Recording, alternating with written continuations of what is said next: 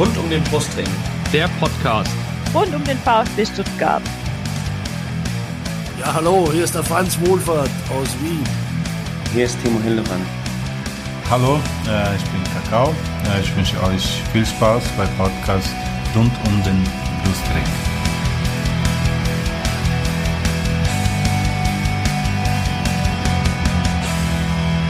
Herzlich willkommen zum Podcast rund um den Brustring. Mein Name ist Lennart. Und mein Name ist Jenny. Und dies ist Folge 103 des Podcasts. Heute geht es natürlich um das 2 zu 2 des VfB am 16. Bundesligaspieltag gegen Borussia Mönchengladbach. Und wir haben uns natürlich auch einen Gast aus Mönchengladbach eingeladen. Oder ich weiß nicht, ob du aus Mönchengladbach bist, aber auf jeden Fall bist du Fan der Borussia. Yvonne, herzlich willkommen. Erstmal Dankeschön. Schön, dass ich hier sein kann. Glaube ich. Wird sich zeigen im Laufe der Sendung. äh, nee, ich wohne tatsächlich nicht in Mönchengladbach. Das sind, ich wohne eine Stunde weiter südlich ungefähr. Aber immer noch am, am ist das dann noch Niederrhein oder? Nee, Mittelrhein nennt sich das. Das ist hier ein bisschen komplizierter aufgeteilt. Ja, ja das habe ich, das hab ich schon mitbekommen. Bei Twitter bist du zu finden unter @polyvalenz und ich habe äh, hab die leichte Vermutung, dass das was mit dem Ex-Trainer zu tun hat. Kann das sein? Jein, ähm, eher tatsächlich mit der generellen Ausrichtung, ähm, also generell mit Fußball Mhm. natürlich und auch mit schon auch starkem Gladbach-Bezug, weil polyvalente Spieler in Gladbach sehr früh sehr häufig gesucht und eingebunden Mhm. wurden und das auch heute noch ein wichtiger Faktor ist. Ja, sehr gut. Und unser zweiter Gast ist VfB-Fan natürlich, das ist diesmal der Andreas, mit Twitter zu finden unter @kaliber1893. Hallo Andreas. Servus. Ja, bevor wir jetzt über dieses Spiel reden, das 2 zu 2, aber das ist ja, wie wir schon angekündigt haben, viel Diskussionsbedarf äh, gab und geben wird, wollen wir natürlich erstmal unsere Gäste vorstellen. Jenny, äh, übernimmst du das? Ja, klar, mache ich super gern. Ähm, also wir haben drei klassische Fragen, ähm, die wir äh, jedem Gast stellen. Natürlich, also im Endeffekt sind es jetzt vier. Ähm, die erste Frage an euch beide wäre im Endeffekt, wie seid ihr denn Fan von eurem jeweiligen Verein geworden? Also ähm, Yvonne, warum bist du Glad äh, Gladbach-Fan geworden und äh, Andreas, wie bist du zum VfB gekommen? Ihr könnt ja vielleicht einfach dann irgendwie in der Reihenfolge antworten oder schreit wild durcheinander, ist mir auch egal. Ähm, ich habe es tatsächlich geschafft, äh, in einem anderen Podcast eine komplette Folge damit äh, voll zu erzählen, wie ich Gladbach-Fan wurde. Deswegen versuchen Okay. wir es jetzt mal mit der Kurzfassung. Mhm.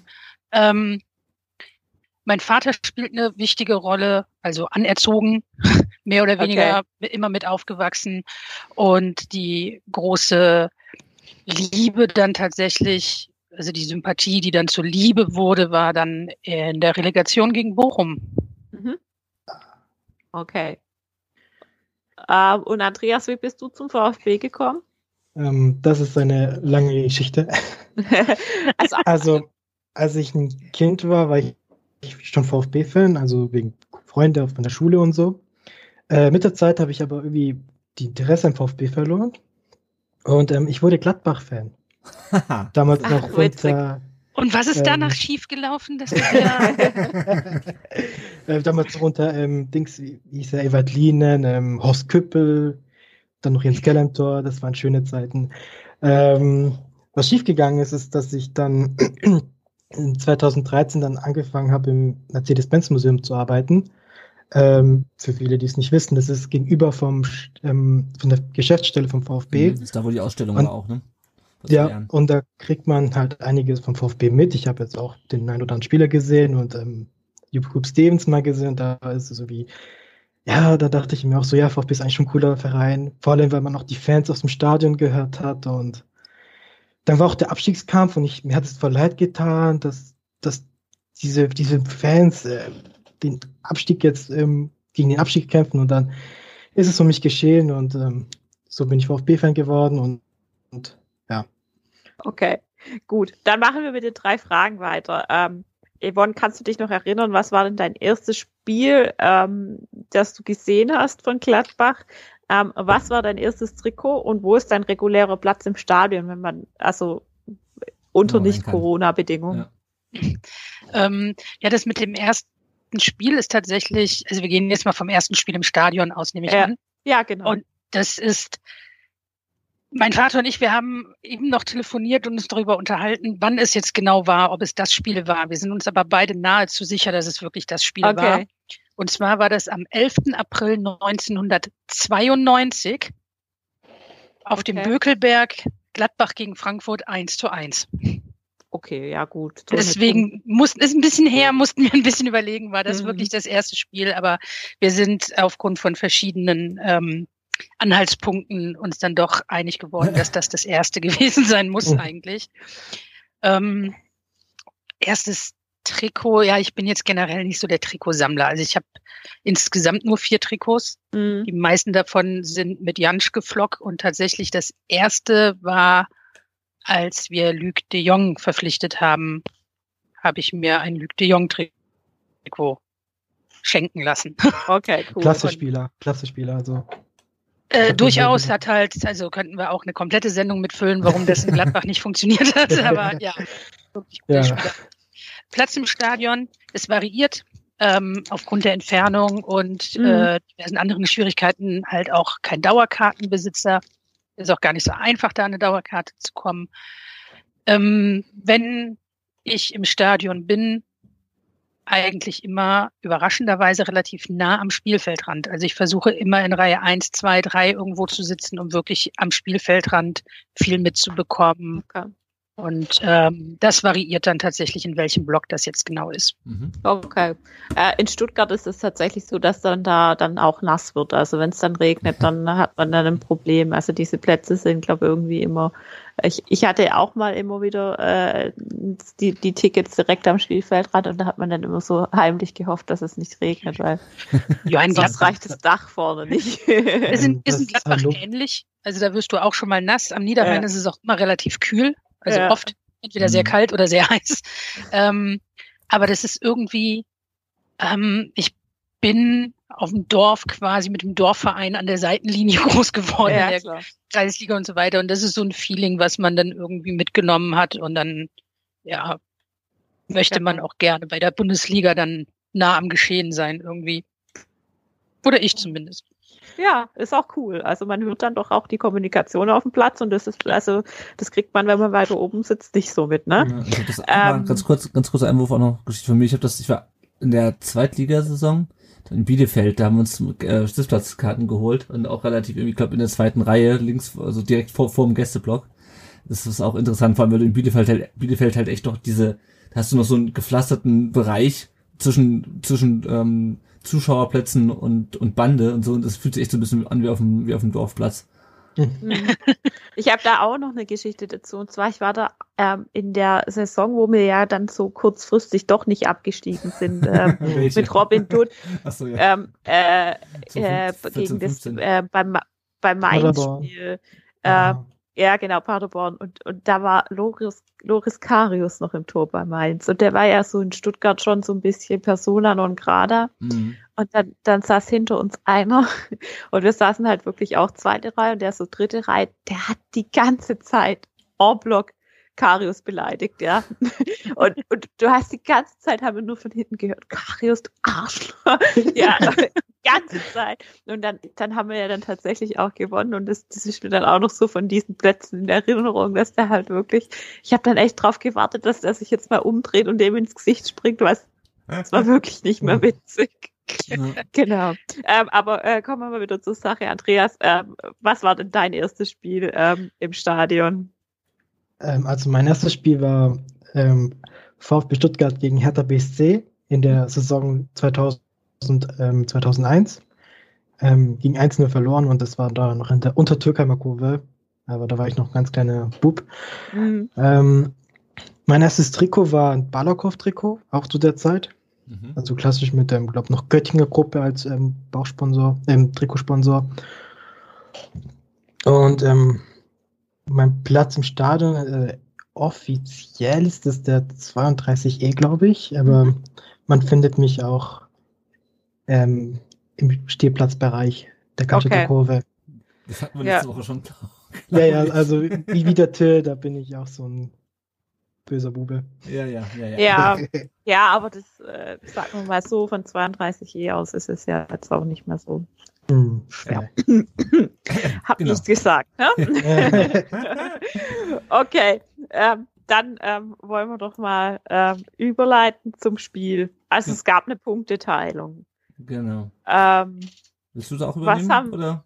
was haben denn so die Social Media Accounts gesagt, Lenny? Da kam die Überleitung. Perfekt. Ähm, Genau. Die, die Social Media Accounts, genau, ihr konntet uns natürlich wie immer auf Facebook und äh, Twitter äh, findet uns jeweils äh, unter rund um den Brustring oder bei Twitter rund um den Brustring äh, sagen, wie ihr das Spiel fandet. Die Birgit Ade hat auf Facebook geschrieben, unentschieden ist verdient. Und der Jan Fritz hat geschrieben, mehr als verdient ist unentschieden. Gladbach Mimimi, wenn ein Hofmann der 90 Minuten Entscheidung gegen sie sieht, frage ich mich doch, wo heute Abend war, definitiv nicht auf dem Platz, brüchig grenzwertig, aber er sucht bei Sky eigentlich Kommentatoren und Experten, in Klammern Lodder aus, da kann man nur, auf The Zone mit mehr Rechten hoffen. Äh, ich denke mal, äh, über entschi entschieden oder äh, entschieden, genau, unentschieden verdient oder nicht, äh, sprechen wir vielleicht am Ende nochmal, wenn wir über das Spiel Ja. gesprochen haben und auch über ähm, ähm, das alles, was der Jan dann noch anspricht. Ähm, der Dick von Bommel äh, schreibt, äh, Silas mit seinen vielen unnötigen Kunststücken zwar teilweise nervig, er wird uns am Mittwoch aber brutal fehlen, da kommen wir auch noch drauf. Äh, das war Mangituka gesperrt ist. Und äh, der Admiral Iflis äh, sagt, äh, Lodda labert scheiße. Boah, ey, hör doch auf, ey. Ich konnt, ich bin schon fast ausgerastet, als er im Vorbericht angefangen hat, über Orel Mangala zu sprechen und er nicht mal Mangala richtig aussprechen konnte. Der hat einfach irgendein Wort genommen, das überhaupt gar keine Form mehr hatte. Also, ich weiß gar nicht, Aber was an, an, Matthäus an kann, kann generell Mangala. nicht formulieren, also oder artikulieren. Das ich, das Ja, ja, Wort. aber also was an Mangala so schwer ist auszusprechen, weiß ich ja wirklich echt nicht. Aber egal, ich ähm, kein kein Rant über Lothar Matthäus. Nee, nee, nee. Das, das ist genau der Grund, warum ich, also eigentlich ist der Grund meine, meine Tochter, aber äh, das ist der genau der Grund, warum ich erst mit, mit Anpfiff einschalte und direkt mit Abpfiff wieder abschalte. Weil so, Ja. so, ein- Ja. so ein Quatsch nicht gebe, ey, weil, pff, ey, wenn ich mir anhöre, wenn ich mir schon nur lese, dass Lothar Matthäus vor und nach dem Spiel über das Spiel redet, dann Ja. habe ich, schon- hab ich schon keinen Bock auf Vor- und Nachberichterstattung, ganz ehrlich. Also wir haben auch erst kurz vor Kaba eingeschaltet, aber trotzdem war dann halt noch diese Oral Mangala Geschichte, wo ich mir gedacht habe, oh mein Gott. Ja, ja. Aber Naja, egal. das Spiel vorher war auch nicht besser, da war es ja, äh, war's ja ähm, Dennis Aogo. Da Ugo. Kommen wir, mal auf die, kommen wir auf die Aufstellung. Ähm, das war die gleiche Mannschaft äh, wie gegen Augsburg. Andreas, hat dich das überrascht? Weil es sind ja doch euch, durchaus von der Qualität äh, unterschiedliche Gegner, sage ich mal, Augsburg und Gladbach. Ähm, never change a winning team, würde ich sagen. Gute Antwort. Also, ich hätte es auch so Mhm. gemacht. Also, äh, ich weiß auch nicht, was man da groß verändern sollte. Ähm, ich war auch ein bisschen verwirrt, eher, dass Klimovic ähm, wieder spielen dürfte. Ich hätte jetzt ähm, vielleicht den ähm, Sascha erwartet. Mhm. Aber ja, ich, für mich. Gut, dann gehen wir mal direkt ins, in, ins Spiel rein. Ähm, das erste, was mir aufgefallen ist, relativ früh, dass ähm, äh, VfB natürlich wieder sehr spielerisch hinten rausgekommen ist. Äh, Kobel und Endo haben sich da ganz gut rausgespielt. Es gab eigentlich schon ein paar Fehlpässe hinten raus, gerade in der ersten Halbzeit. Jenny, ist das auch aufgefallen? Ja, das ähm, war leider tatsächlich so, aber man muss halt auch sagen, ähm, Gladbach hat es halt auch wieder gut verstanden, aber wie äh, RB Leipzig das auch schon getan hat, uns relativ gut unter Druck zu setzen und uns echt gut zuzustellen. Ähm, dadurch kommen halt dann auch solche äh, Fehlpässe, denke ich, zustande. Ne? Ja. Naja. Aber Kobel kann auf jeden Fall im Spielaufbau noch ein bisschen was lernen. Aber das, das hat, glaube ich, auch der Kommentator dann gesagt gehabt. Aber Ja, ähm, aber- da, da ist er noch ausbaufähig. Wobei ich finde, er macht es eigentlich schon ganz gut. Ähm, Ja. Also bei dem fühle ich mich schon wesentlich sicherer als, äh, als bei anderen heute in der Vergangenheit. Wir Ja, haben eigentlich wir so hatten- selten auch so aufgebaut in der Vergangenheit. Ne? Wir hatten deutlich schlechtere schon. Ne? Ja, das stimmt. ähm, dann gab's Tütern. bitte, ja genau. Ja, ich, woll- ich wollte ich wollte es jetzt nicht sagen. Also, Tütern hätte ich aber glaube ich auch keinen Spielaufbau gemacht. Ähm, genau, dann gab's zwei Chancen direkt äh, am Anfang. Gonzales überläuft Elvedi, fand ich ziemlich stark. Der Ball kommt dann zu Mangala. Der aber, wie üblich, ich möchte mich, ich möchte mich nicht auf ihn einschießen, aber es war halt, ich wusste halt irgendwie schon, dass er nicht reingeht. Ähm, Mangala wird gehalten und dann äh, scheitert Embolo. Fazit nach der ersten Viertelstunde. Wie, wie, wie, wie fandst du das Spiel bis dahin? ausgeglichen. Ähm, ich fand's Äh, es, es war taktisch sehr diszipliniert von beiden Mannschaften gemacht. Man ähm, hat jeweils, also es schien zumindest, dass jede, also beide Mannschaften eine ähnliche Idee haben, nämlich erstmal zu gucken, was macht der andere, mit ein bisschen Respekt der Sache entgegenzutreten, an gewissen Stellen zuzustellen, wo es halt geht, aber trotzdem erstmal zu schauen, was macht der andere. Mhm. Das haben beide Mannschaften ziemlich gut gelöst, muss man sagen. Und ähm, Fehlpässe gab es auf beiden Seiten, was halt auch dadurch kam, dass natürlich gut zugestellt wurde. Es, also ich fand es prinzipiell sehr ausgeglichen in der Zeit auf jeden Fall noch. Mhm. Ja, ja, mhm. ja sehe ich auch so. Ähm, äh, kurz zu ja. der ähm, Chance von Gonzales. Ähm, ich fand, das war, da hätte er auch selber abschießen können mhm. an der, ähm, der ja. Situation.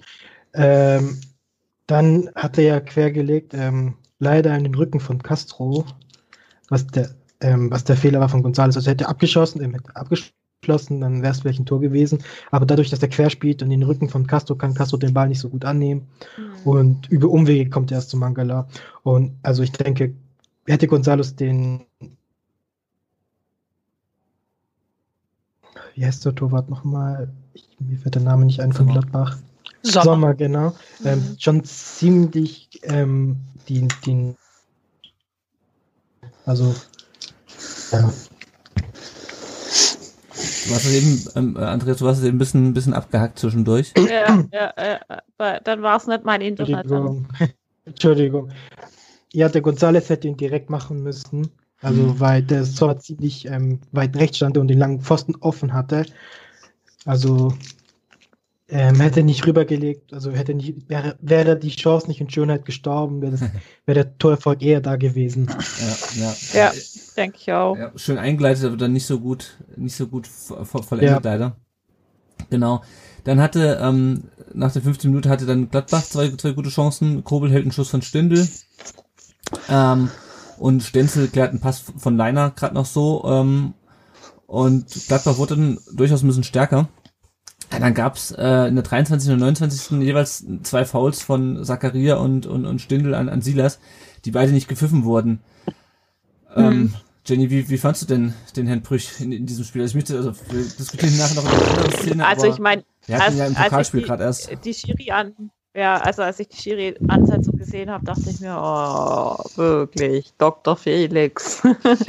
ähm, der, der ist ja jetzt äh, bekannt dafür, dass wir jetzt un nicht unbedingt immer so ganz gut mit ihm klarkommen. Er ist jetzt auch immer mal wieder für, für ähm, nicht ganz so klare Entscheidungen bekannt. Ähm, ich habe es auch wieder so erlebt, dass, dass, dass ich persönlich für mich keine klare Linie im, im Spiel empfunden habe. Also mhm relativ ausgeglichen jetzt, dass auf, auf unserer Seite manche Dinge nicht pfiffen dass er aber auch ähm, relativ viel hat laufen lassen im Endeffekt, ähm, wo ich dachte, boah, also das war jetzt halt schon ähm, ziemlich faul oder mal gelbwürdig.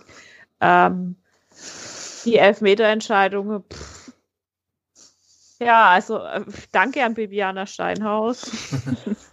ähm, das das ähm, von Sosa war auf jeden Fall einer. Ähm, das ja. Kala, Kalajdzic kann man natürlich drüber streiten. Ja. Ähm, ich fand es dann trotzdem relativ gut, dass wir noch bekommen haben, weil das für mich dann auch das, ähm, der Ausgleich einfach gerechtfertigt war vom Spielverlauf her. Mhm. Äh, das ist so meine Meinung zu Dr. Felix Brüch, aber ja, ja. ja. ja ich denke mal, über das, über das 2 zu 2 müssen wir noch, eine, noch einen Ticken länger gleich äh, äh, ja. diskutieren, wenn wir am Ende des Spiels sind. Sie wollen, wie, wie hast du es denn aus Gladbacher Sicht gesehen? Ich finde es total interessant, das gerade zu hören, weil als Gladbach-Fan äh, siehst du Brüch und denkst dir, ach, Herrlich ja, aber wir auch, wir auch. Äh, weil, weil, also gefühlt, ich meine, man kriegt als Gladbach-Fan öfter mal zu hören, ja, Gladbach motzt ja öfter mal wegen Schiris. Das ist, ähm, ja, auch, ja. Es, es, es, es, gibt auch so ein paar Schiris, wo du halt wirklich denkst, ach, ich weiß nicht, ob das jetzt die beste Option ist. Und Brich ist halt wirklich einer, wo du dann öfter mal denkst, so, Gut, also deswegen, ich fand es jetzt interessant, dass du zum Beispiel aufgezählt hast, äh, die Fouls, die an äh, von Zakaria und von Stindl nicht mhm. gepfiffen mhm. wurden. Ähm, weil jeder Gladbach-Fan oder die meisten Gladbach-Fans, sagen wir es mal so, werden genauso gut sagen, ist ja witzig. Also wenn ich jetzt mal aufrechne, wie viele Fouls an uns nicht gepfiffen wurden, dann Ja. äh, sind wir morgen noch dran wahrscheinlich, Naja. wenn wir das Nee, nee, das sollte, ich wollte es auch nicht, wollte es auch nicht, aufrechnen. Mir war es einfach nur noch mal, auf- Nee, das, das war das, was mir so aus Stuttgart im, im, Hinterkopf geblieben war. Ich weiß, Das- dass der Embolo auch 50 Mal ge gefault wurde. nee, nee, deswegen, also das war jetzt Ja. auch absolut kein Vorwurf oder sowas. Naja. Ich finde es wirklich interessant, das dann halt auch zu sehen. Es ist ja immer relativ schwierig als Gast der Gegnermannschaft in einem Podcast zu sein ähm, und nicht aus dem Podcast rauszugehen und von allen Stuttgart-Fans verprügelt wollen zu werden. Also ähm, deswegen, also ich, ich versuche Spiele immer auch im Nachhinein noch mal ein bisschen anders zu betrachten. Ich kann verstehen, um auf den einen Facebook-Kommentar da auch äh, noch einzugehen, ich kann das tatsächlich verstehen, dass Hofmann da ein bisschen rumgepoltert hat. Wir haben uns im Laufe des Spieltages sehr häufig und auch im Vorfeld darüber unterhalten, was Mhm. kann man aus der Emotion heraus sagen. Ich glaube, dass diese Sachen, die Hofmann gesagt haben, Sachen sind, die du wirklich, wenn du in der sechsten Minute der Nachspielzeit durch so einen Elfmeter unentschieden spielst, wichtige Punkte dadurch verlierst, die ähm, den Anschluss nach oben halt bedeutet hätten, Hm. Ja. dass du einfach echt ein bisschen grantig bist und dann halt auch mal sagst, so, ey, pass auf, also irgendwie der Schiri war jetzt nicht so super und so weiter und so fort.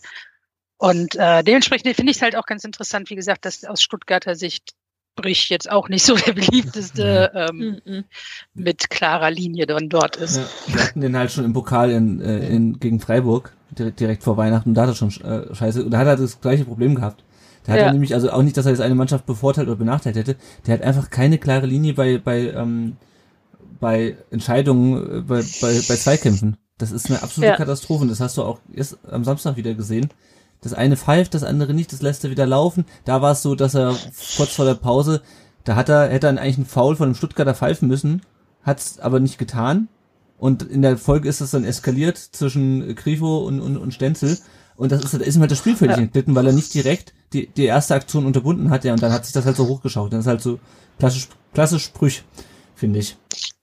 Wo wir uns zumindest bei einer Sache überhaupt nicht drüber streiten können, ist der erste Elfmeter des Spiels, den Ja. musste er definitiv Ja, ja. pfeifen. Ja, ja, auf da hat jeden er Fall. keine andere. Definitiv. Also da, da gibt's gar keine Diskussion drüber. Der, der Sosa war halt, ist da halt, hat sich halt irgendwie dumm eingehakelt. Der, du hast gesehen, der wollte nach dem Ball und dann waren halt irgendwie die Füße dazwischen und dann, ähm, ja, war das halt einfach echt glasklar. Also Ja, ja. Den, den, Ja. den muss das geben, das. Ja, und es ist halt ein bisschen ärgerlich, weil Kempf läuft ja noch mit, der wäre im Zweifelsfall noch Ja. da gewesen. Also es ist ja nicht so, als ob Leiner jetzt direkt äh, vorm Tor steht, sondern äh, der war ja wieder so ein bisschen halb, halb rechts vom Tor und keine, keine Ahnung, vielleicht hätte er auch noch vor Kempf abgeschlossen. Ähm, der wäre aber aufs Gleiche rausgekommen, also keine Ahnung, das war ein bisschen, ein bisschen unbedacht von, von Sosa an der Stelle. Ähm, fand ich auch, das war dann das 1-0 in der 35. Vorher noch Gonzales mit einer mit einem Kopfball knapp übers Tor. Und ähm, ja, viel mehr ist in der ersten Hälfte auch ehrlich gesagt nicht passiert. Ähm, war äh, insgesamt eigentlich recht ausgeglichen. 5 zu 5 Schüsse. Äh, Gladbach mit drei Schüssen aufs Tor, der VfB nur mit, nur mit einem einzigen. Ähm, und dann ging die zweite Halbzeit los und ich fand den VfB eigentlich relativ stark zu Beginn äh, der zweiten Halbzeit. Andreas, hast du, den auch, hast du das auch so gesehen? Ähm, ja, also der VfB war am Anfang der zweiten Halbzeit ähm, vom Gefühl her jetzt besser.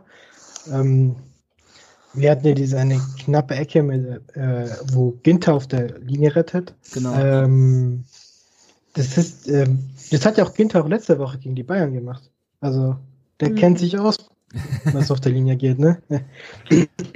äh, zu, zu Brich will ich noch sagen, ich habe gerade nachgeschaut und ähm, la- laut, laut Kicker hat er eine, eine, eine 6 bekommen. Also Für das Spiel jetzt? Komisch. ja, für das Spiel hat er Ja, eine das 6 völlig bekommen, laut Kicker. Ja. Äh, ja, ich fand ihn auch sehr, ähm, tatsächlich pro Stuttgart hat er gepfiffen viel. Ähm, also die kleinen Kleins. Aber ja, VfB kam besser aus der Halbzeit, fand ich. Ja. Ja. Und dann, genau, du hast ja diese Chance auch schon angesprochen von, von Anton, der jetzt scheinbar versucht, häufiger auf- aufs Tor zu schießen. Dann kam Kalajdzic für Klimovic in der, in der 57. Minute. Und kurz darauf ähm, hat Kalajdzic dann auch das 1 zu 1 eingeleitet.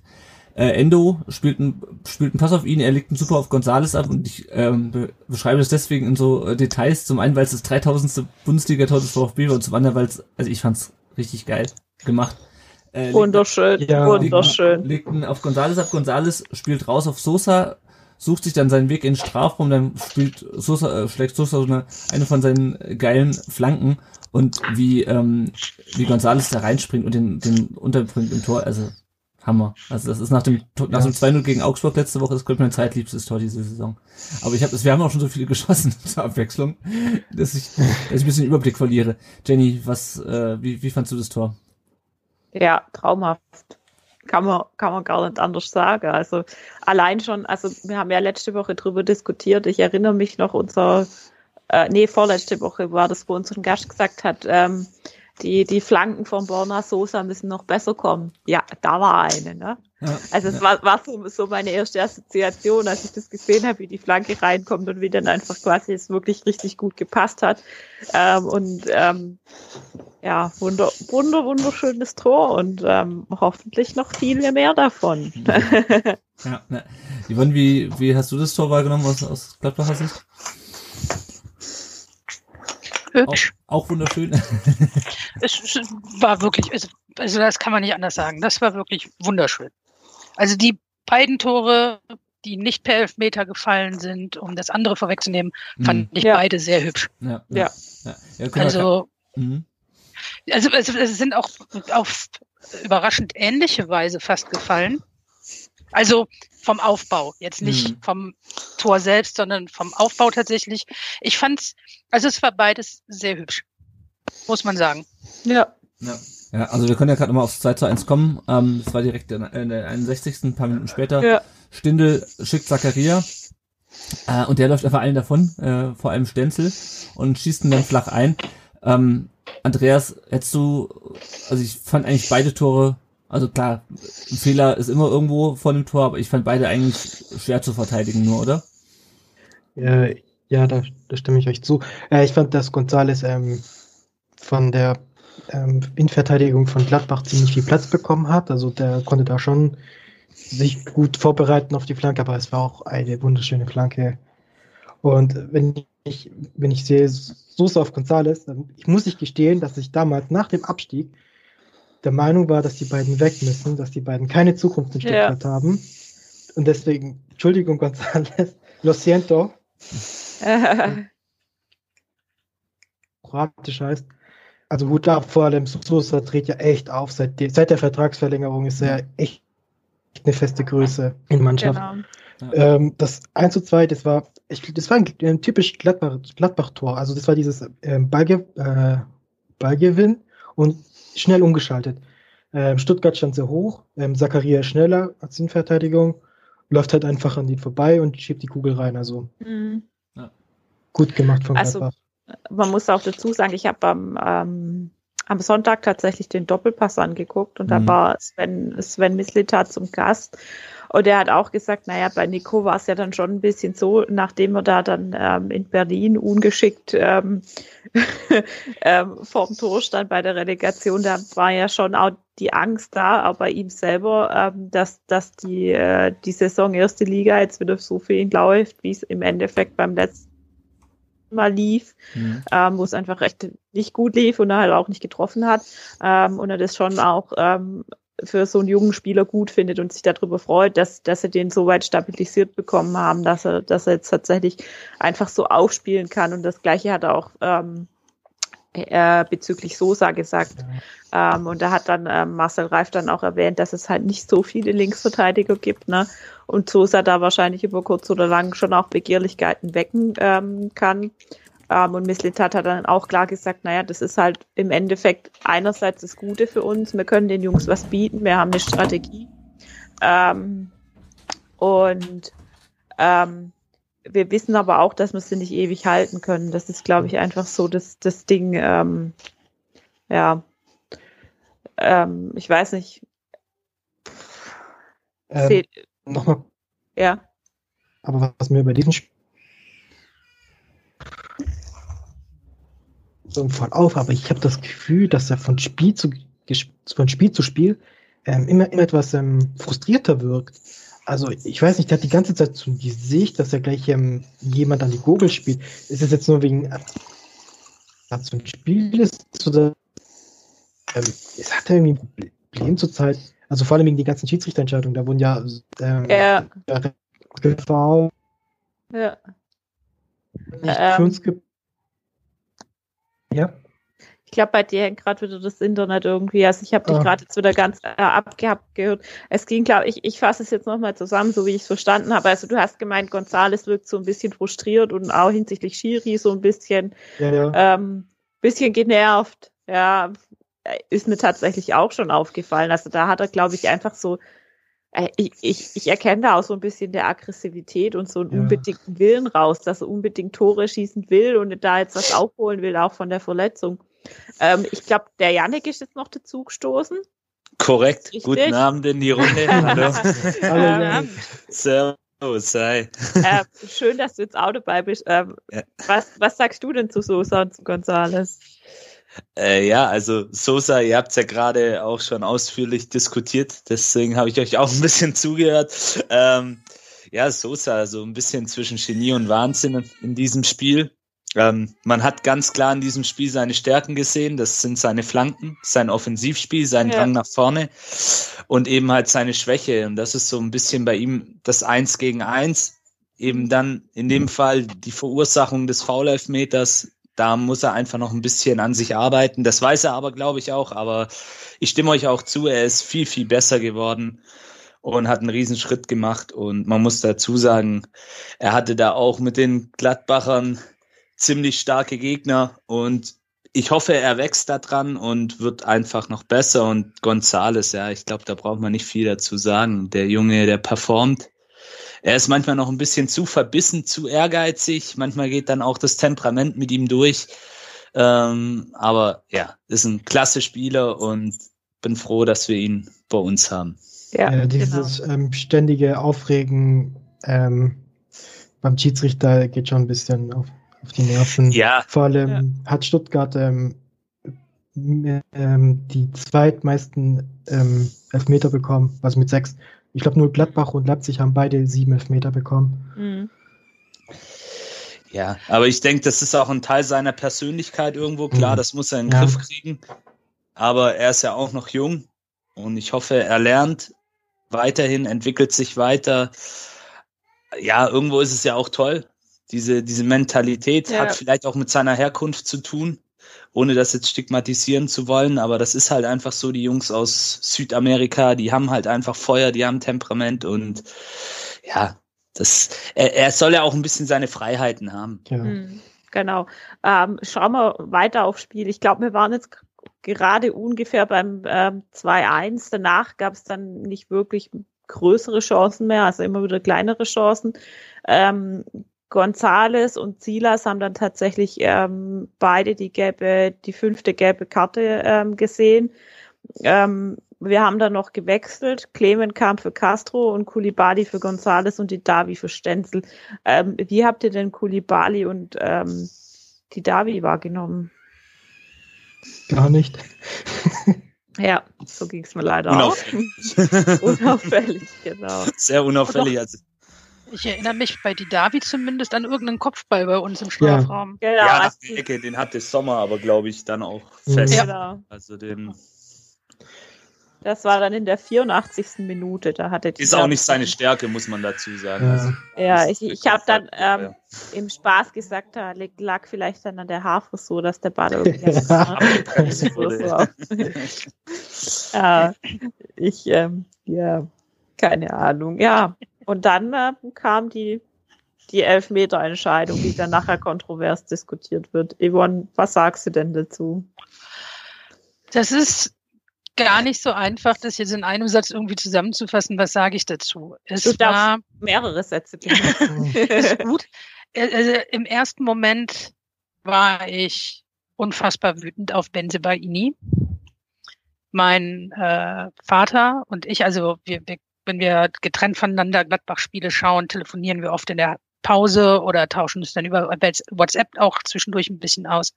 Und er schickte mir eine bitterböse WhatsApp, was sich Rami, also Benzebaini da jetzt eigentlich bei gedacht hat. Ob der denn verrückt ist, jetzt so eine Aktion zu machen, so unnötig. Und ich musste ihm recht geben. Mhm. Ähm, das heißt, im ersten Moment war die Reaktion bei mir Ja, Elfmeter, die Hände gehören da nicht hin. Also als Verteidiger musst du deinen Gegenspieler nicht umarmen. Also Mhm. gerade als Verteidiger weißt du eigentlich, gerade jetzt so in den letzten Saisons, halt deine Hände so nah an deinem Körper, wie du nur kannst, weil wenn du blöd angeschossen wirst bei einer Ecke oder sonst was, gibt's halt einen Handelfmeter, wenn du Pech hast. Deswegen Mhm. so, sollte man eigentlich meinen, weiß der gute äh, Benzibaini, dass er die Hände schon gar nicht liebevoll um seinen Gegenspieler legen muss. In diversen Zeitlupen wiederum dachte ich dann, ja, aber er hat ihn nicht zu Fall gebracht. Die Arme gehören da zwar nicht hin, aber er war nicht derjenige, der ihn jetzt nach unten gezogen hat oder sonstiges. Das sah auf den Mhm. Bildern nicht so aus, als wäre Benzibaini derjenige gewesen, der ihn zu Fall gebracht hat. Ja. Das hat Brich ja dann auch so entschieden. Ich bin kein Fan, muss ich dazu sagen. Ich bin kein Fan von diesem, wenn Kommentatoren sagen, ja, er zieht ihn da am Trikot, aber für einen Elfmeter zu wenig. Nee, Mhm. also entweder ist es ein Foul oder nicht und nicht zu wenig. Und also, ne, dieses für einen Elfmeter zu wenig finde ich immer eine sehr schwierige Aussage. Ähm, in dem Fall habe ich tatsächlich selbst den Gedanken gehabt, für mich war es für einen Elfmeter zu wenig Körperkontakt, der da Mhm. war. Es war tatsächlich nicht für mich erkennbar aus den Bildern, die ich gesehen habe, dass Benzebaini ihn so hält oder nach hinten zieht oder nach unten zieht oder sonst was. Er hat die Arme da, wo sie nicht hingehören. Hätte er die Arme da nicht, würden wir diese Diskussion gar nicht führen müssen. Ja, ja, Ja. das stimmt. Also es gibt, du kannst in einem Fußballspiel immer nur eine gewisse Anzahl Dinge selbst kontrollieren und eine davon ist, knuddel deinen Gegenspieler nicht. Ja, das stimmt. Und deswegen, also ob Benzebaini ihn jetzt zu Fall gebracht hat oder nicht. Fakt ist, seine Arme gehören da nicht hin. Dann Ja. hätten wir auch die Diskussion nicht. Ich selbst muss zugeben, ich habe auch nicht auf die Füße geachtet. Das haben wahrscheinlich sehr, sehr viele nicht, bis der Nee. Hinweis kam, guck doch mal, wer den Jungen wirklich von den Füßen holt. Ich finde, also ich habe tatsächlich auch auf Twitter so ein paar Diskussionen dazu geführt, auch mit, also mit relativ, also neutraler Sicht auf die Sache. Ich habe es zumindest versucht, sehr neutral zu sehen, habe mit Gladbach-Fans auch diskutiert und so weiter. Das Schwierige ist, es ist nicht möglich, diesen Elfmeter schwarz oder weiß irgendwie zu klassifizieren, weil da einfach so 500 Grauzonen dazwischen liegen. Ja. Die Entscheidung selbst, ich hätte nach den Bildern, die ich gesehen habe, schon ohne die Füße gesehen zu haben, hätte ich den Elfmeter wahrscheinlich nicht gegeben. Jetzt Mhm. bin ich aber auch Gladbach-Fan. Ja. Ich hätte ihn auch nicht gegeben. Okay. Und ich bin VfB-Fan. Mhm. Was die ganze Sache schwierig machte, war, Also- als sich Bibiana Steinhaus einschaltete und ich sagte zu meinem Vater noch, hä? Weil wir dann zu dem Zeitpunkt telefonierten wir schon und sprachen darüber. Und ähm, ich meinte auch, ja, aber ganz ehrlich, VRR schaltet sich doch nur ein bei konkreter Fehlentscheidung. Und das war es meiner Meinung nach nicht. ja, aber Und- das ist halt, halt auch wieder so, so eine Geschichte. Mhm. kommt mehr durch. Also ich höre mir regelmäßig Colinas Erben an und ich glaube, die wissen auch nicht mehr, was man da machen muss und wie und weshalb und Also Co- Colinas Also, Erben haben auf Twitter auch geschrieben, dass es keine klare Fehlentscheidung war. ja, Ja. Und dass der, äh, dass das also vom VRR jetzt nicht so optimal gelöst war. ja, aber Dann vor allen Dingen, hat, ja, Ja. Entschuldigung, ich habe in dir rein ins Wort gefallen. Mhm. alles gut. Ähm, es ist, wenn ich einmal anfange, mich da so reinzureden, ist das auch ganz gut. Ja, ich auch. ins Wort zu fallen. Es ist halt, dann hast du keine klare Fehlentscheidung. Hast einen VAR, der, der sich einschaltet, Mhm. dennoch. Hast einen Brich, der sich das Ganze anguckt, der nicht den Hinweis bekommt, guckst du auf die Füße, sondern na, magst du dir das vielleicht nochmal angucken, ob das mit den Händen vielleicht jetzt doch irgendwie? Ja. Dann sagt er nachher in einem Interview, naja, also mein erstes Gefühl auf dem Platz war ja richtig. Gut, du hast den Hinweis auf die Füße nicht bekommen, gar nichts bekommen. Warum? Welche Bilder hast du oder welches Bild war es, was dir oder was Ihnen, lieber Herr Mhm. Dr. Brich, das Gefühl gab, dass es dann doch der Elfmeter war. Wo war diese wirklich krasse Fehlentscheidung, dass sich der VAR einschaltet? Ja, aber ja. das ist, das ist genauso wie die Diskussion mit, Robert, Robert, ich sehe da nichts. Ja. Ähm, okay, dann ist Hinterton links für mich die entscheidende ja. Perspektive, wo es auch im Endeffekt keine klare Fehlentscheidung war und die dann ewig gebraucht haben, bis sie irgendwie dann das richtige Bild hatte und da dann auch im Endeffekt mehr oder weniger, oh ja, der war vielleicht an der Hand, aber eigentlich war es nur Körperbewegung. Und, und das ist halt einfach, glaube ich, echt ein großes Problem von dieser VAR-Geschichte, dass dieses ähm, was ist diese Definition, was ist eine klare Fehlentscheidung und was ist denn keine, die ist ja nicht wirklich irgendwie festgelegt. Also dann, dann muss man tatsächlich sagen, ja, Fakt, dann muss er sich halt bei jeder Situation, die in irgendeiner Art und Weise strittig wäre, einschalten. Ja. Oder man muss es halt so sagen, dass äh, jede Mannschaft, keine Ahnung, wie es jetzt zum Beispiel im Volleyball ist oder wie es, ich glaube, im Tennis ist es auch äh, ähm, genauso. Jede Mannschaft hat x Möglichkeiten zu sagen, okay, da möchte ich jetzt nochmal dass man sich das nochmal genauer anguckt und nochmal bewertet, dann muss man da eine andere Regelung finden, oder? Wie, wie seht ihr das?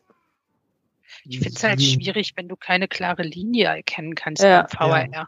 Also wenn es da irgendwelche, ich, ich, ich bin nicht gegen den VRR, ich bin aber nicht unbedingt begeistert davon, wie der VRR momentan agiert, weil mhm. ja. Wenn die Schiedsrichter schon keine klare Linie haben während eines Spiels, dann solltest du wenigstens einen Videoassistenten haben, mhm. der eine klare Linie verfolgt. Und zwar nicht nur während eines Spiels, sondern wo genau festgelegt ist, es gab an dem Spieltag noch andere Spiele mit äh, Situationen, wo man sich fragt, hm, hätte vielleicht ein Elfmeter sein können und warum war es jetzt keiner? Und es ganz ehrlich, also ich, ich mhm. kann, wie gesagt, ich kann äh, Hofmann da immer noch verstehen, dass er da wirklich sauer wegen war mhm. und dann halt auch so ein bisschen rumgepoltert hat, weil halt einfach, er sagte ja auch, so können wir den VRR nicht gebrauchen. Ja. Und ja. da hat er recht mit. Genau, das ist ja jetzt auch das, was unser O-Ton war. Janik, wie siehst du das? Ja, ich, ich sehe es ähnlich. Also die Szene ist sehr, sehr strittig. Ähm, ich denke, ihr habt auch schon alles Wichtige gesagt. Ähm, ich habe auch schon das Argument gehört, wenn Brüch den im Spiel pfeift, dann wäre die Aufregung nicht so groß. Ähm, mhm. Ja, also wo wir uns, glaube ich, alle einig sind und der DFB hat es ja auch eingeräumt, der Eingriff des VARs war falsch. Ganz mhm. einfach. Mhm. Da gibt's, denke ich, nicht viel rumzulamentieren. Äh, ja, natürlich stellt sich Benzebaini da auch ein bisschen dämlich an, klar. Also umklammert sogar mit geschlossener Hand. Ja, ganz minimal. Er ist ja auch noch ein junger Spieler, deswegen, ich bin bei jungen Spielern immer ein bisschen vorsichtig, aber mhm. ja, so darf er da nicht agieren. Das, mhm. das funktioniert nicht. Andererseits, es stimmt, Anton bringt letztendlich Kalajdzic zu Fall, ist für mich auch der entscheidende Kontakt. Ähm, ich habe auch irgendwo auf Twitter gelesen, in den FIFA-Statuten ist es wohl so für die Schiedsrichter, dass solche Klammerungsversuche oder Klammern mit geschlossener Hand, dass das wohl geahndet werden soll. Ich habe jetzt aber vorhin mal recherchiert, ich habe diese Statute nicht gefunden, deswegen weiß ich auch nicht, ob die auch wirklich existiert oder nicht. Mhm. Ähm, aber, aber, Fakt ist. Das, selbst wenn die existiert, entschuldige, wenn ich da genau mhm. in dem Punkt da reingehe, weil wenn, wenn, selbst wenn diese Regelung existiert, selbst dann ist die Situation nicht hundertprozentig klar, weil wenn du dir nämlich die Bilder nicht als Standbild, sondern als Bewegtbild anguckst, ist es unheimlich schwierig auszumachen, zu welchem Zeitpunkt verschließt Benze bei Ini wirklich die Hände. Ja. Macht mhm. er das, als ähm, Kalajic schon gerade fällt? Entschuldigung, ich bin gerade auch nicht so mit ja. Namen aussprechen. Ah, Problem. Ähm, wenn, wenn, wenn, als er fällt, um ihn zu umklammern und äh, bitte fall mich nicht um, so nach dem mhm. Motto? Oder hat er die Hände tatsächlich schon vorher wirklich verschränkt oder hat er mhm. sie nur locker übereinander liegen? Selbst das kannst du nicht einwandfrei ähm, belegen. Mhm. Und, des, ja. und deswegen ist es für mich, genau, das ist auch der springende Punkt, deswegen ist es für mich eine 50-50-Entscheidung. Wenn es Brüch so interpretiert im Spiel, was verdammt schwer ist, muss man auch fairerweise sagen, ich will ihn jetzt nicht verteidigen, aber das ist wirklich sau schwer, das Total, so zu sehen. Ja. Ähm, dann kann ich immer noch sagen, okay, das ist seine Interpretation der Dinge. Da kann man sich dann auch drüber streiten, aber ich glaube, dann ist die Aufregung nicht so groß. Ja. Äh, der springende Punkt ist einfach das, dass der VAR eingegriffen hat bei einer nicht klaren Fehlentscheidung. Das, das ist einfach die Thematik. Und wenn ich dann den DFB am nächsten Tag höre und sage, das ist, war falsch, etc., pp, und es ist jetzt nicht die erste Szene, wo, wo so heiß diskutiert wird, dann muss ich halt sagen, liebe Leute, dann müssen wir uns Gedanken machen, wie wir in Zukunft dieses Werkzeug anwenden. Klar, für uns Stuttgarter ist es schön, wir haben dadurch noch einen Punkt geholt, aber wenn man es rein objektiv betrachtet, ist es einfach Müll. Ist einfach Ja. Mist. Ja, aus. Gladbacher Sicht sind es halt Punkte, die dich da oben am internationalen Bereich dran halten, Ganz die klar. weg sind. Ganz klar. Ähm, natürlich, wie gesagt, ich kann, äh, lass Hofmann da rumpoltern, wie er will. Das mag vielleicht auf äh, einige nicht so gut gewirkt haben. Er hat zumindest niemanden beleidigt, irgendwie beschimpft, seiner Herkunft wegen beschimpft oder ähnliches. Er hat halt einfach mal ein bisschen Dampf abgelassen aufgrund, er, er war einfach menschlich, meiner Meinung nach. Ja, und das ist doch auch völlig in Ordnung. Ist ja Also vollkommen wirklich- legitim. Vor, vor allem ist das ja auch noch irgendwie was anderes, wie jetzt halt zum Beispiel so ein Thomas Müller, der sich dann halt ähm, nach einem scheiß Pokalspiel gegen ähm, Holstein Kiel hinstellt und da dann halt irgendwie noch Ja. die Reporterin halber angeht. Also ähm, das ist doch völlig okay, dass da Emotionen mit dabei sind und dass, dass da direkt nach dem Spiel halt dann mal was raus muss. Und ähm, Unsere gesagt- Spieler hätten nicht anders reagiert, da bin ich Richtig, mir sicher. richtig. Also Und, und wie oft hat auch Misslintat und hat Materazzo schon ähm, Ja, genau. was zum Schiri gesagt und das, das kommt ja dann auch einfach dazu. Ähm, was, was wir jetzt natürlich haben, ist im Endeffekt, dass uns ähm, Silas Wamagetuka und ähm, Nicolas Gonzalez im nächsten, in, im nächsten Spiel fehlen werde, weil die beide die fünfte gelbe Karte äh, kassiert haben. Ähm, unsere Hörer haben jetzt geschrieben, dass sie sich schon Sorgen machen, dass uns Silas brutal fehlen wird. Ähm, wiederum haben wir auch die Rückmeldung bekommen ähm, von Fred Berry. Ich lese das gerade mal vor, was er schreibt. Ich glaube, Silas kommt nicht ganz so gut in die Spiele, obwohl er sowohl gegen Augsburg als auch gegen Gladbach getroffen hat, wie anfangs der Hinrunde, weil die gegnerischen Mannschaften ihn als Gefahrenherd ausgemacht haben und ihn deswegen gut zustellen. Ähm, was denkt ihr, wird uns im nächsten Spiel brutal fehlen? Oder ähm, seht ihr es auch ein bisschen so wie der Fred, dass, dass sie ihn gut zustellen? Also ich muss sagen, ich, ich gebe dem Fred recht. recht. Er, er drückt es auch sehr gut aus. Und das ist so, ich habe die, die letzte Zeit immer schon gedacht, Mist, der, der war Mangituka, der ist nicht mehr so, so agil und, und, und schnell wie früher. Ähm, und es, es liegt wohl tatsächlich daran, dass, dass man ihn ganz gut ähm, im Griff hat. Ja gut, ähm, die anderen Mannschaften schlafen ja auch nicht, muss man ja, Ja. auch fairerweise sagen. Ähm, heutzutage hat jeder, jede Profimannschaft, auch in der zweiten, dritten Liga, haben Scouting-Abteilungen, ähm, haben Analysten, die das, also Scouting war jetzt der falsche Begriff, aber Spielanalysten, die deren Job das ist, den nächsten Gegner einfach zu analysieren, Videostudium etc. Ähm, ich glaube, das ist so ein bisschen auch das Los der guten Spieler. Also wenn Hm. man sich jetzt mal, ich nehme jetzt mal ein krasses Beispiel, wenn man sich einen Messi anguckt oder einen Ronaldo oder die richtig guten Jungs, ja, Entschuldigung, wir sind jetzt gerade, können auch, ja, wir können auch einen anderen Spieler nehmen, die Simon Jungs, Terodde. Simon Terodde, ja, okay. Ja. Bakariata, nimmt wen ihr wollt, ähm, die guten Jungs, die äh, auch in, auf internationaler Ebene, die werden einfach immer gedoppelt, manchmal auch getrippelt oder oder weiß weiß ich. Und äh, letztendlich ist es einfach auch so ein bisschen das harte Los. Und ähm, natürlich ist es so, dass gerade gegen Gladbach, da muss man Gladbach auch ein Kompliment machen, die haben ihn eigentlich gut kalt gestellt, finde ich. Und da ist eben auch ein, eine gewisse Qualität oder auch die Leipziger, wenn ich mich daran erinnere, äh, Upamecano, ja, das war wie eine Wand, also wie eine unsichtbare Wand, gegen die er da gelaufen ist. Das ist einfach das Ding und daran muss er sich halt jetzt auch gewöhnen. Man darf auch nicht vergessen, es ist seine erste Saison. Da wird er noch einige Male zu kämpfen haben und die Gegner, ja, die schlafen halt auch nicht. Hm, Genau. Ähm, mal als, also jetzt nicht Stuttgart, äh, also jetzt nicht so intensiv mit Stuttgart. Ich mag Stuttgart, ich gucke Stuttgart gerne beim Spielen zu, weil die das alles Nee, okay. sehr, sehr clever machen. Ja, ja, so. Ähm, und wenn, wenn äh, er jetzt fehlt, Ja? was ist eigentlich aus Tommy geworden?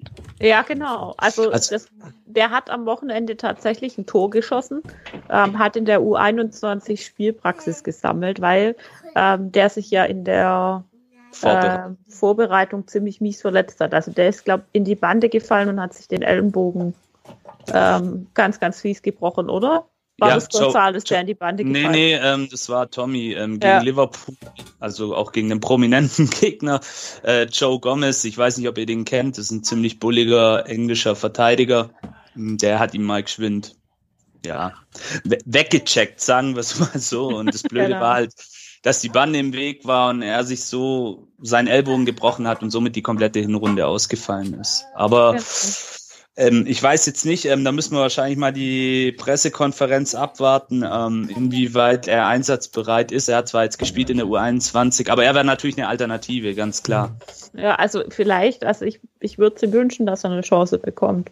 Ja. Hat ja durchaus eine starke Saison äh, letztes Jahr gespielt bei Fortuna Düsseldorf. Trotz Abstieg war er eigentlich einer der besten dort in der Mannschaft. Mhm. Also. Ja, ansonsten, was gibt es sonst noch zu sagen? Der Rasen ist neu. Äh, Julian Nagelsmann kann keine Kartoffeln mehr pflanzen. Oh Gott. Ey. Oh Mann. Der arme. tut, tut, mir leid für ihn. Ob er jetzt wohl verhungern muss? Nein, Spaß. ähm, ja, auf jeden Fall. Ähm, gut. Also und er kommt vom Niederrhein, der neue Rasen. Ne? Ja, Aus genau. Windig in der Nähe von Mönchengladbach. Mhm. Willig, Willig ist tatsächlich sehr nah an Mönchengladbach. Ja, ne? Ist ein Vorort oder sowas, ja. oder? Ja, es ist, ja, Vorort. Oh, sorry. Wenn ich vorsichtig die Leute aus Willig sehen, das wahrscheinlich anders. Ach so. Äh. sorry nach Willig. Tut mir leid. Aber freuen wir uns tatsächlich nicht alle mit am meisten darauf, wenn die Geisterspiele vorbei sind, dass man Julian Nagelsmann nicht ständig mehr ins äh, Mikro plärren hört?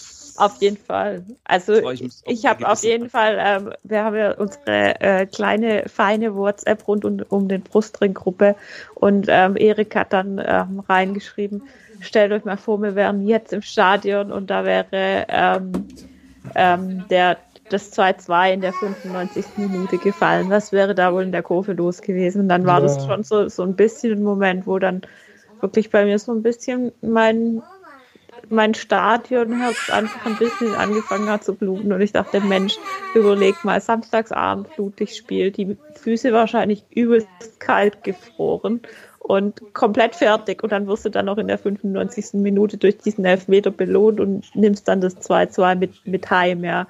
Und ähm, das, ja, das, das fehlt mir dann schon einfach auch. Und wie gesagt, aber der VfB spielt ja, seit es Geisterspiele gibt, deutlich besser. Also keine Ahnung, vielleicht ähm, ich sagen, es lag an uns. ja, ja. Wer weiß, das hat doch Ding hat es doch mal gesagt. Ähm, wie hieß dieser komische Trainer? Jos Lukai hat doch mal gesagt, die jungen Spieler sind von, von, von der Außenkulisse irgendwie beeindruckt. Den, naja. Komplett verdrängt, danke. Ja.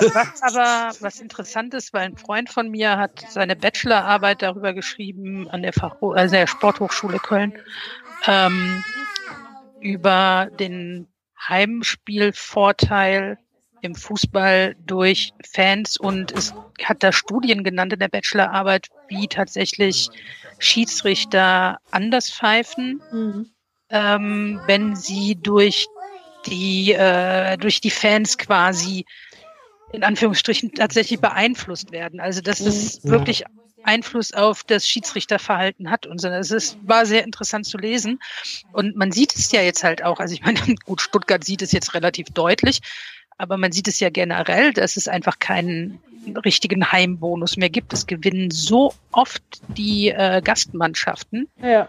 Ja, wir hatten auch ähm, Spieltage, da gab es keinen Heimsieg, aber dafür jede Menge Auswärtssiege. Ähm, äh, kurz noch zu der Studie. Ähm, Ralf Gunisch hat mal im, beim, beim Bundesliga-Sendung von Rocket Beans gesagt, dass ähm, eine laute Heimkulisse schon erschreckend wirkt, dass dass du manchmal auch Angst hast, den Ball zu haben, weil du nicht ausgepfiffen werden willst. Allein schon die Kul diese Drohkulisse macht einen schon, äh, tut ja. einen schon belasten. Also ja, denke schon, dass die ja. Zuschauer da fehlen. Und ich denke halt gerade auch mit äh, für Jungen, für die äh, älteren Spieler, die das jahrelang kennen und die im Endeffekt auch ähm, aus der Liga kommen und dann auch schon mal in Dortmund vor der gelben Wand gespielt haben, die, die kennen das ja. Aber wir haben jetzt einfach diesen, äh, dieses Thema junges Team, ja, viele ähm, Spieler, die die deutsche Liga einfach auch gar noch nicht kennen, ja, ähm, die diese Atmosphäre nicht kennen, vielleicht aus, aus ihren Heimstadien. Und ähm, da könnte es für uns schon durchaus ein Vorteil sein, dass wir jetzt die Geisterspiele haben. Aber schauen wir mal ähm, rauf, wie es denn jetzt für uns aussieht nach dem 16. Spieltag. Wir haben jetzt 22 Punkte, damit ähm, sind wir im Moment Zehnter und es sind zehn Punkte vom Relegationsplatz das äh, klingt doch jetzt eigentlich mal ganz gut, Yannick. Vor allem, wenn man ähm, auf die nächsten Gegner gegen Bielefeld, Freiburg und Mainz blickt, oder? Durchaus, also zehn Punkte vom Relegationsplatz. Ähm, die Mannschaften, die hinter uns sind, kommen auch nicht so wirklich aus dem Tritt. Ähm, ist sehr, sehr positiv und es gibt ja auch noch den FC Schalke 04, der für Erheiterung sorgt, außerhalb von Gelsenkirchen. Ja, sorry für die kleine Spitze, aber. Alles gut. nee, ähm, es ist natürlich eine sehr äh, entspannende Situation eine, oder eine sehr entspannte Situation, so rum, ähm, für alle, die es mit dem VfB halten. Ähm, genau. Wir, wir stehen gut da, haben eine gute Form. Und jetzt auch, ähm, du hast ja gerade die nächsten Gegner genannt, ähm, in der Liga durchaus schlagbare Gegner in meinen Augen. Man darf es natürlich nicht, ähm, nicht zu positiv sehen oder den Tag nicht vor dem Abend loben, aber mhm. da ist durchaus was drin für uns in den nächsten Spielen. Genau. Ähm, und dann sehen wir Gladbach tatsächlich schon wieder im Pokal. Yvonne, was denkst du, was passiert im Pokal? Das ist eine gute Frage. Ähm, Pokal ist halt immer noch mal eine ganz andere Geschichte. Ähm, Gladbach ist eine durchaus immer wiederkehrende Wundertüte. Und ich bin tatsächlich einfach nur sehr gespannt auf den Spielverlauf. Ähm, beide Trainer sind wirklich, wirklich gute Trainer. Beide mhm. Trainer beobachten ihre Gegner sehr genau und ähm, wir haben das jetzt in dem Spiel ja auch gesehen. Wie gesagt, die ersten 15, 20 Minuten hat man sich sehr genau angeschaut, was der andere macht. Man war sehr genau auf den anderen eingestellt. Man wusste genau, auf was man sich da einlässt. Und ähm, ich bin gespannt, wie das Ganze taktisch halt dann im, im Pokal abläuft, weil man da halt auch genau weiß, du musst gewinnen. Ja, klar. Und äh, also dementsprechend, ich habe ähm, mir da auch schon so ein paar Gedanken gemacht. Wir haben natürlich jetzt, also ihr habt die erstmal leichter klingenderen Gegner natürlich jetzt äh, vorher. Ich bin gespannt, wie er das gegen Bielefeld löst. Bielefeld verteidigt sehr, sehr, sehr kompakt und mhm. sehr dicht. Und das wird interessant zu sehen, wie er das macht. Freiburg steckt man nie so genau drin, was da jetzt ja, eigentlich passiert. Genau. Und Mainz hat sich natürlich jetzt gegen Dortmund so ein bisschen aufgebäumt, zeigt mhm. sich immer sehr, also immer mal wieder sehr mutig und kämpferisch. Und ich freue mich darauf zu sehen, wie Stuttgart es löst, weil wie gesagt, also ich schaue Stuttgart wirklich gerne beim äh, Fußballspielen zu, weil es einfach taktisch sehr klug gemacht ist und bin dementsprechend sehr gespannt. Also wir haben jetzt morgen Bremen und am Freitag Dortmund und das ist jetzt auch nicht alles so das Einfachste, was passiert. Mhm. Und ähm, bin wirklich gespannt, wie äh, beide Trainer das angehen, taktisch, wenn es ein Do-or-Die-Game ist. Ja, bin ich auch gespannt. Ähm, äh, tatsächlich weiß ich jetzt auch nicht so genau, ob das jetzt die vergleichbar einfacheren Gegner ähm, für den VfB ähm, sind. Andreas, wir haben uns ja in der zweiten Liga durchaus schwer getan, wenn Mannschaften tief standen und wenn wir irgendwie so ein bisschen ähm, mit unserem, sagen wir mal, kreativen Offensivspiel ähm, nicht ganz so durchgekommen sind. Könnte das gegen die nächsten Gegner auch schwierig werden? Äh, ich denke ja. Also ich glaube, gegen Bielefeld ähm, werden wir nicht gewinnen. Also die hm. Prognose mal vorausgenommen.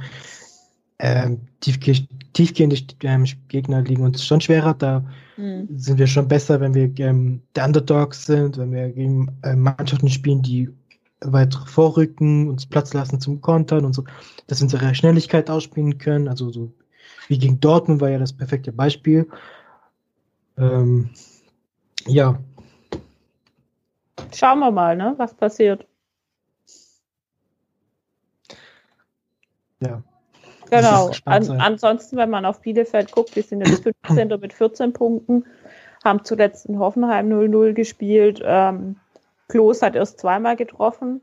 Ähm, eventuell könnte ein altbekannter spielen, und zwar Sven Schiplock. ähm, ähm, uns werden ähm, Clinton Mola weiterhin fehlen, Al Gadoui leider auch. Würde ich mir wünschen, dass der mal wieder fit wird. Ähm, und Lilian Eckloff, für den wird es auch noch nicht reichen. Von den zwei Sperren haben wir ja schon gesprochen. Ähm, schauen wir mal kurz ähm, auf ähm, unseren Nachwuchs, äh, was da so los war. Wir haben der VfB 2 hat gegen Freiburg am Samstag 1-2 gespielt. Äh, Sanko hat wieder gespielt und ähm, Tommy hat, wie gesagt, auch getroffen. Also der hat äh, mein Tor per Elfmeter geschossen. Die sind jetzt Zehnter nach 17 Spieltagen und ähm, vier Punkte vom Abstiegsplatz entfernt, aber haben auch ein Spiel weniger als alle anderen. Die spielen am Dienstag, den 19. morgen Mhm. ähm, wieder in Altenau. Ähm, bei der U19 wird der Rückrundenauftakt vermutlich am 31.01. gegen Mainz stattfinden. Das ist jetzt noch nicht sicher, ob, ob man da dann wieder anfängt äh, hinsichtlich der Corona-Lage. Ähm, dasselbe gilt für die U17. Da war der Plan, am 14.02. in Freiburg zu spielen. Ähm, schauen wir mal auf die Leihspieler. Ähm, Nartey hat am 16. Spieltag der zweiten Liga beim 1-3 in Regensburg verletzungsbedingt nicht gespielt, also war auch nicht im Kader. Ähm, Sandhausen ist jetzt 15. Da läuft es also auch nicht ganz so geil. Ähm, Pablo Maffeo, der auch immer noch unser Leitspieler ist, den vergisst man ganz gern mal. ähm, auch der hat den Krankenschein eingelegt. Ähm, das nächste Spiel ähm, für Huesca ist am Mittwoch in Getafe. Ähm, ja. Und äh, Huesca ist scheinbar nicht ganz so besonders gut. 20 vor 20. Und ein Spiel mehr als der Tabellenvorletzte. Ja, puh. Ja. Ähm, ansonsten, wie gesagt, das Pokalspiel ähm, haben wir zu Primetime, kommen auch in der ARD. Also auch nicht schlecht. Ähm, Fabian Bretlo hat verlängert bis 2024. Weiß nicht, wollen wir, im Endeffekt kann man da nur sagen, ja, eigentlich ganz cool. Vor allem, wenn Kobel sich weiter so ins Schaufenster stellt, wird er sicherlich auch die ein oder andere Begehrlichkeit wecken. Und da ist es ja dann gut, wenn man ähm, Bretlo in der Hinterhand hat, oder? Durchaus. Solide Nummer zwei bisher, wenn er gespielt hat. Gut bis, äh, bis auf letzte Saison da im Pokal gegen Leverkusen hat er doch eigentlich ganz solide gespielt, hat ein paar Bälle gehalten, ist ein guter Typ, ist wichtig fürs Mannschaftsgefüge, hat ja auch Sven Mislintat betont. Und von daher freut mich für den Jungen, der ist auch ganz sympathisch. Mhm. Alles okay. Ja, und dann müssen wir leider auch wieder auf dieses leidige Thema Vereinspolitik Ja. eingehen. Ähm, weiter, weiterhin hauen und stechen. Ich will eigentlich, wie gesagt, ich, ich habe heute eigentlich gesagt, ich rede heute nur über Sportliches, so wie Sven Mislitat das auch macht, weil, wie gesagt, ähm, mir geht dieses Drama langsam echt auf die Nerven. Ähm, Hitzelsberger hat sich jetzt entschuldigt in einer öffentlichen Erklärung, zieht aber seine Kandidatur nicht zurück. Ähm, Misslintat hat im Doppelpass gesagt, ja, er hält sich da auch mehr oder weniger raus, er äh, hält da auch alles von der Kabine fern, was, was diesbezüglich entschieden wird. Hat auch klar, ganz klar signalisiert, naja, er hat eine Verpflichtung gegenüber dem VfB, aber klar, natürlich braucht er auch einen Sportdirektor, äh, ähm, einen Vorstand Sport, mit dem er gut zusammenarbeiten kann. Ähm, war für mich jetzt aber nicht rauszuhören, dass er jetzt unbedingt ähm, mit Hitzelsberger zusammenarbeiten muss. Habt ihr das auch so verstanden? Habt ihr das gesehen oder? Also ich habe ähm, das den Dopa, den, ja, den Dopa nicht gesehen Mhm. mit ihm, leider. Ähm, ich ich finde es ähm, lustig, dass du das eine Entschuldigung nennst von Mhm. Hitzelsberger, weil das wirkte ziemlich, ähm, ziemlich, äh, ich fand's, okay, ich, ich sag's mal ganz direkt, es war lächerlich. Darfst du, also, ja. ja. Es ist komplett lächerlich, äh, dass er einfach so zwei Zeilen schreibt, von wegen, oh ja, das, mir tut die Wortwahl leid, weil ich, da, da gehst du hin, ähm, zerpflückst den Präsidenten in allen, in allen Regeln der Kunst Und, und dann kommst du so und sagst so, ja, es tut mir leid. Hm, Und, ja, ähm, also, ja. ja, alles ein bisschen komisch. Ich finde es auch etwas schwierig, Ja. wobei Miss Lintan auch gesagt hat, naja, der Thomas, der steht zu seinem Wort und der meint die Entschuldigung schon, auch so, aber was soll er denn sagen? Also, ich- ne? Ja. Ich, ich finde es halt auch, ähm, was viele kritisiert haben, dass die Entschuldigung dann auch auf der offiziellen Seite kommt, wo du vom Verein kein einziges Wort ähm, schützend Mhm. ähm, für Klaus Vogt gehört hast. Äh, wo ich mir denke, was soll das eigentlich? Der, die repräsent, der repräsentiert uns, uns, den, den, den richtigen Verein, den Kernverein. Ja. Also da hätte doch der Erhard oder sowas mal sagen können, so ja, im Hitzelsberger halt dich mal zurück. Nein, er, die kommen erst, wenn, wenn Klaus Vogt da seine Antwort ähm, droppt.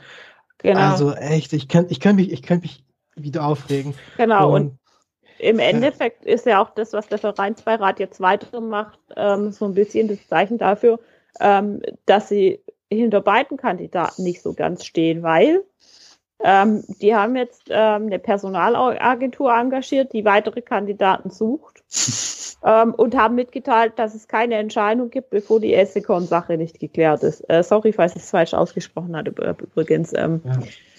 Wa- was, was halten wir denn davon? Also ich kann euch jetzt mal meine Einschätzung ähm, sagen. Ähm, Headhunters sind teuer. Es gibt sehr wenig sehr gute Personaldienstleister. Aus meiner Sicht wird's nicht leichter, jetzt über einen Personaldienstleister jemand zu suchen. Überhaupt nicht. Vor allen Dingen, ähm, wir suchen hier ja jetzt niemand für eine Top-Position. Wir suchen jemand, der das Ganze ehrenamtlich macht. Und da wäre es doch viel besser, wenn man direkt als Verein dahin geht und sagt, hi, ähm, wir sind der VfB Stuttgart, möchten Sie vielleicht Präsident werden? Ähm, das ist schon ziemlich traurig, dass man da jetzt zu solchen Mitteln greifen muss und gleichzeitig als Vereinsbeirat ähm, einen ehemaligen Spieler, der im Endeffekt den VfB weit vorangetrieben hat und den aktuellen Präsidenten mehr oder weniger schon auch irgendwie aus dem Rennen nimmt. Oder wie sie, seht ihr es? Hm. Ich sehe es ein bisschen so, ähm, ich, ich weiß nicht, ähm, ob ich da richtig liege, aber also zunächst einmal ist es so, ich arbeite auch für einen Personaldienstleister und nein, wir sind es nicht. Also meine Firma ist es nicht, falls jetzt hier irgendwelche Gerüchte aufkommen. Wir sind auch in anderen Bereichen tätig. Also so wie es die Jenny auch schon richtig gesagt hat, nicht alle Headhunters sind unseriös. Also das muss man auch ganz klar sagen. Ja. Ähm, wir wissen ja auch nicht, wer, wer, wer das jetzt letztendlich macht. Fa Fakt ist aber, also für mich, als ich das heute dann gesehen habe, ähm, diese Mail, ich habe den Eindruck, der Vereinsbeirat will sich so ein bisschen aus der Affäre ziehen und so den Ja. Eindruck machen, wir sind die Schweiz, wir sind neutral, um es mal bildlich, einen bildlichen Vergleich herzunehmen. Äh, wir, wir schlagen jetzt sogar noch jemanden Neutrales vor und wir wollen uns gar nicht ähm, in diesen Konflikt einmischen, beziehungsweise äh, wir, wir wollen uns da quasi so ein bisschen aus der Affäre stehlen, weil man weiß ja auch nicht, wie viel ähm, Schuld der Vereinsbeirat hat an dieser Situation, die wir jetzt haben. Und also ich finde es einen sehr kuriosen Schritt, damit hätte ich nicht gerechnet. Ähm, ich kann es auch ehrlich gesagt zum jetzigen Zeitpunkt noch nicht richtig einordnen, aber ja, es, es, es wird immer komischer und dubioser und Ja. ich habe so ein bisschen den Eindruck, die wollen sich so ein bisschen auch aus diesem Schussfeld verziehen. Yvonne, wie siehst du das jetzt so als neutrale Beobachterin? Ich wollte gerade sagen, jetzt so als Außenstehende habe ich so ein bisschen den Überblick verloren. Ähm, ja, nachvollziehbar. so. Manche Sachen, also man, also man, man liest es halt immer so ein bisschen mit, man kriegt es auf Twitter mit und so weiter. Und bei manchen Sachen zieht man da doch schon mal so eine Augenbraue hoch und denkt sich, ja, kann man jetzt cleverer lösen? Ähm, manche Sachen haben mich so ein bisschen erinnert. Ich habe zwei Katzen, einen Kater, eine Katze. Und der Kater ist manchmal ein bisschen, also die zoffen sich manchmal ein bisschen und dann wird der Kater ein bisschen brummig und dann wirft sich die Katze auf den Rücken. Ich ergebe mich, ich ergebe mich, bitte lass mich in Ruhe. Der Kater dreht sich um und die Katze haut ihm auf den Hintern. Daran erinnert mich das so ein bisschen, das Ja. Verhalten, äh, wie das ja jetzt gerade bei, bei euch im Verein zu sein scheint, zumindest. So dieses, wie meine Katze das halt macht. Bitte, bitte, ich gebe auf, ich bin so schwach, lass mich in Ruhe, ich tu dir auch nichts, alles ist gut, klatsch. ja. So, und, und ähm, es ist, Ich kann euch so vielleicht ein kleines bisschen Hoffnung mit auf den Weg geben. Wir hatten in Gladbach eine Situation, ihr wisst, Eberl ist ein sehr geschätzter Sportdirektor, Manager bei äh, in Gladbach.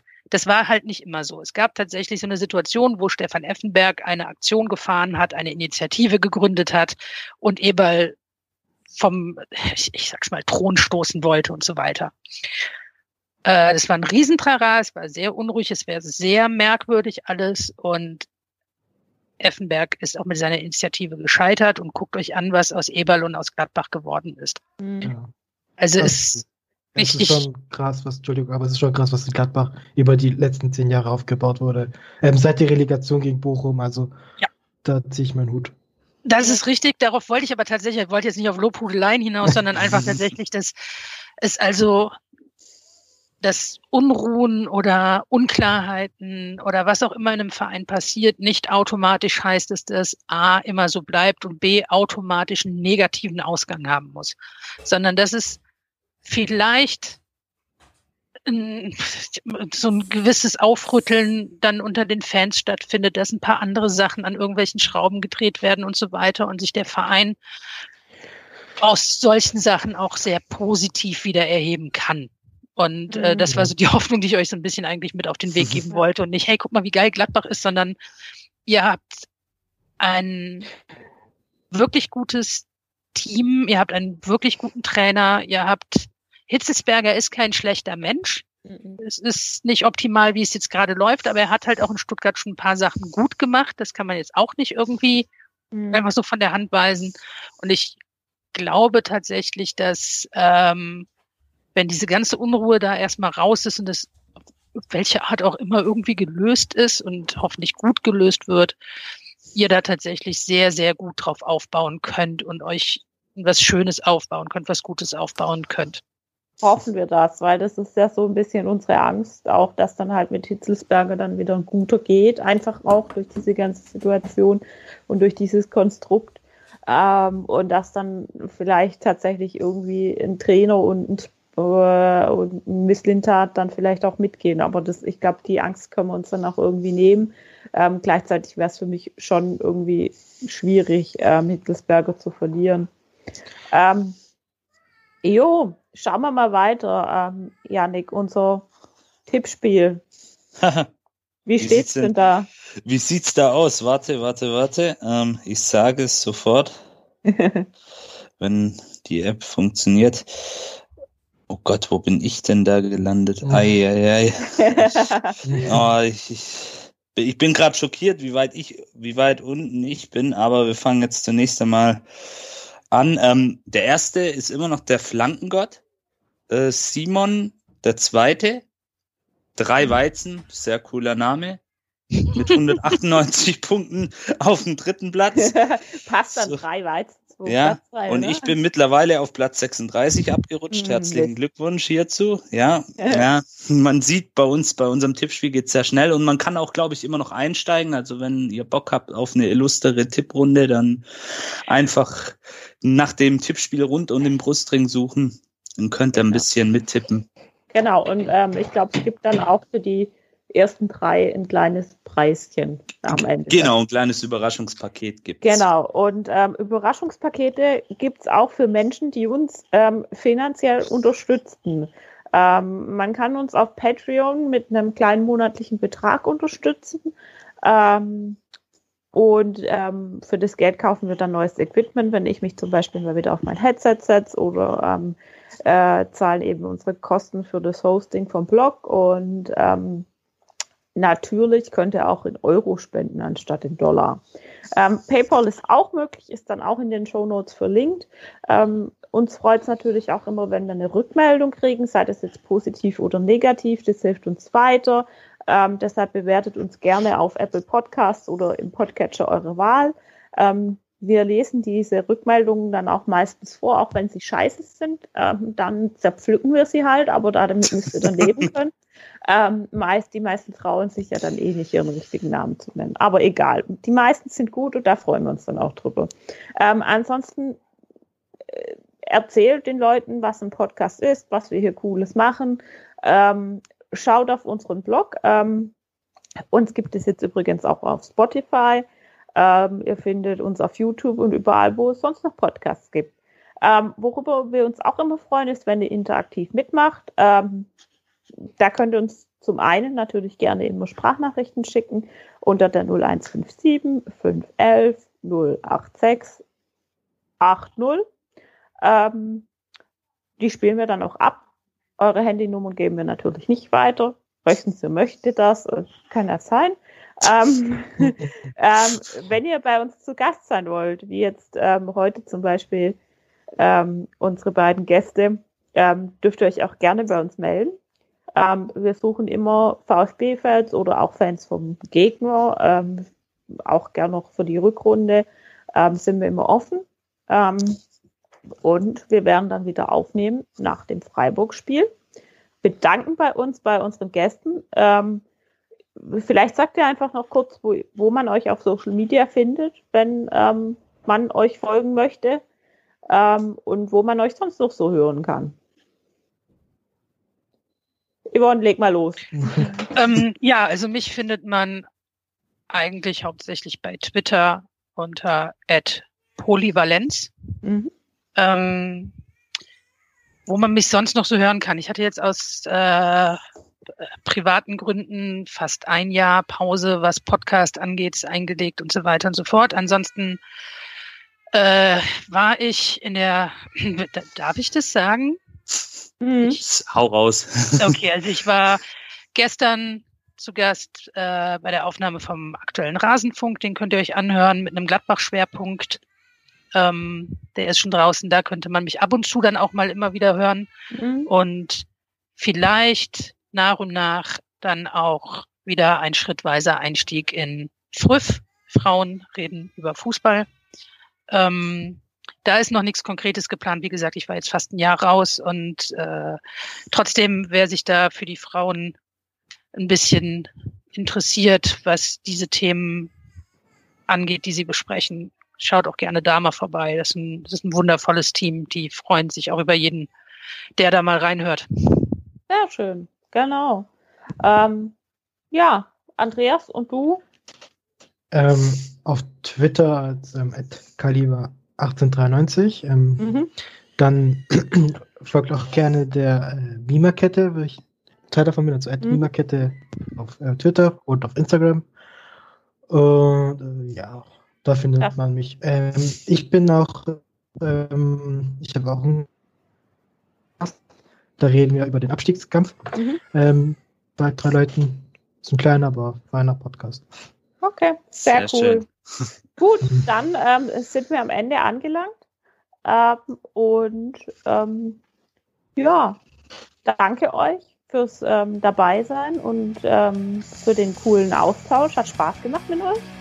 Ähm, und ja, dann bleibt alle miteinander gesund, liebe Hörerinnen und Hörer, und bis zum nächsten Mal.